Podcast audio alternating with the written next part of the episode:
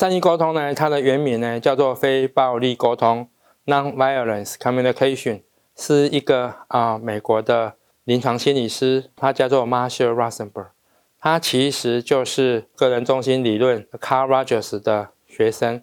那大家还记得 Carl Rogers 在后期的时候呢，他一直在推展透过智商的理论来推展世界和平吗？Rosenberg 就是帮他实现，而且用很简单的方法。他其实是生在美国的底特律，那个地方是一个衰败的汽车工业城，因为美国的汽车啊被日本的那汽车给打垮了之后，然后那边的白人都搬走了，然后剩下的很多的国的非裔的美国人，他呢事实上是犹太裔。他说哦，他小时候非常痛苦，他一走出家门，走到学校，其实呢就会被所谓的黑人霸凌啊，霸凌呢就会动手。他不只是这样子，他还被白人霸凌，因为他是犹太人，所以他一直觉得很痛苦。为什么人类要彼此相残？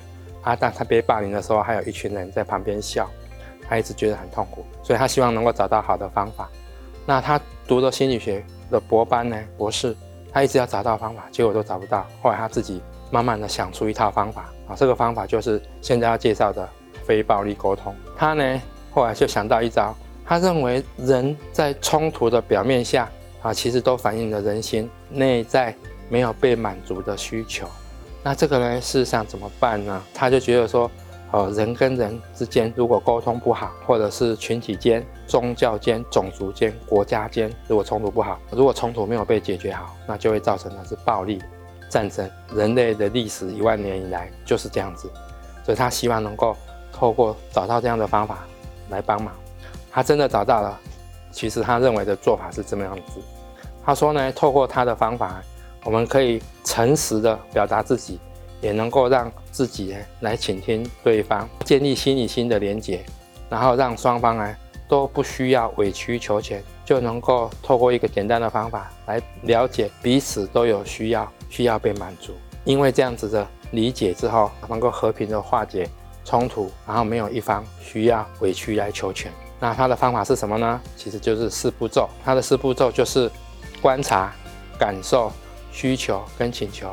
那台湾呢，基本上呢，台中律师公会的一个律师跟他的先生是中国医药大学的一个郑若瑟医师啊，他们呢就一起来推广，改名为叫做善意沟通。所以呢，他也成立了一个叫做善意沟通推广协会。大家在网络上可以看到哦，只要查善意沟通，在 YouTube 也可以查到。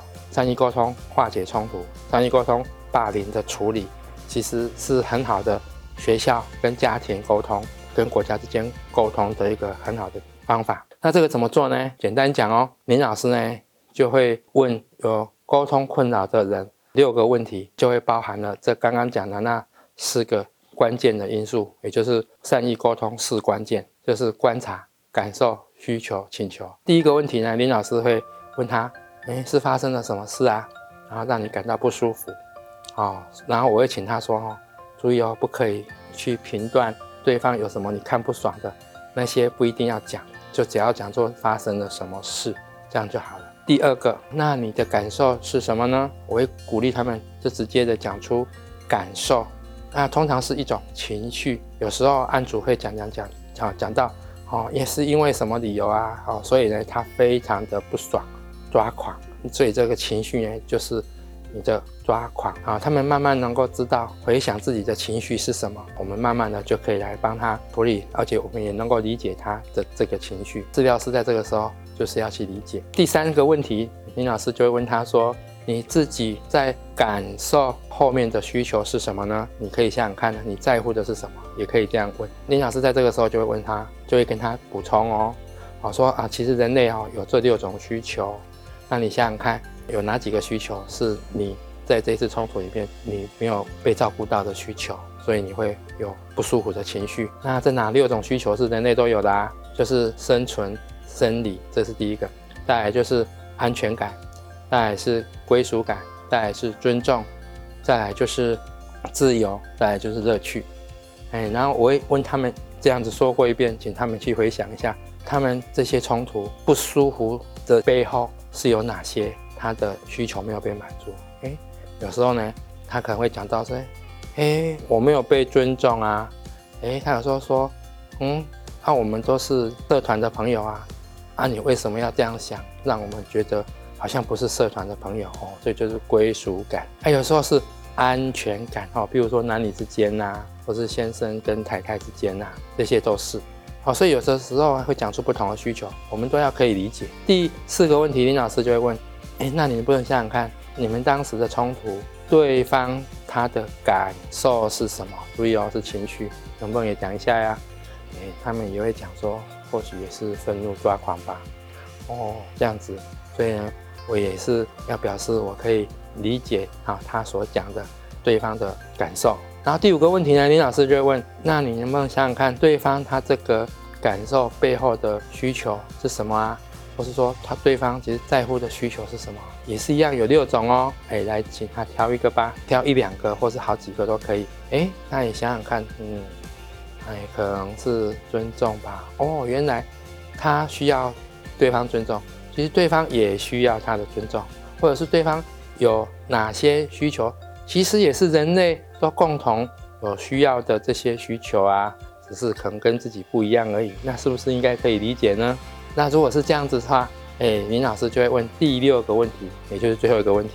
那你理解完你自己跟对方的感受跟需求之后，那你能不能想想看，那你对于这个冲突，你可以怎么样的方式来让它圆融啊？那你想想看，可以怎么做比较好？他们都会想出一套你能够。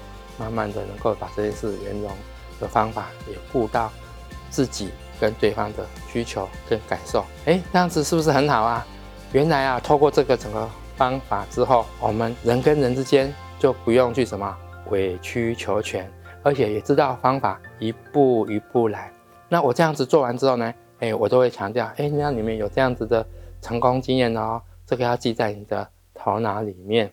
那未来呢，是不是？在碰到类似的一些不舒服，或是你碰到亲友团之间的冲突，或是你碰到你在外面的一些冲突，或是对方群体跟群体的冲突，你都可以用这样的方式。你你知道，只要一步一步来，那透过观察、感受、需求、请求，那这样子就可以做到哦。那知道了吗？那我们等一下就可以看看例子哦。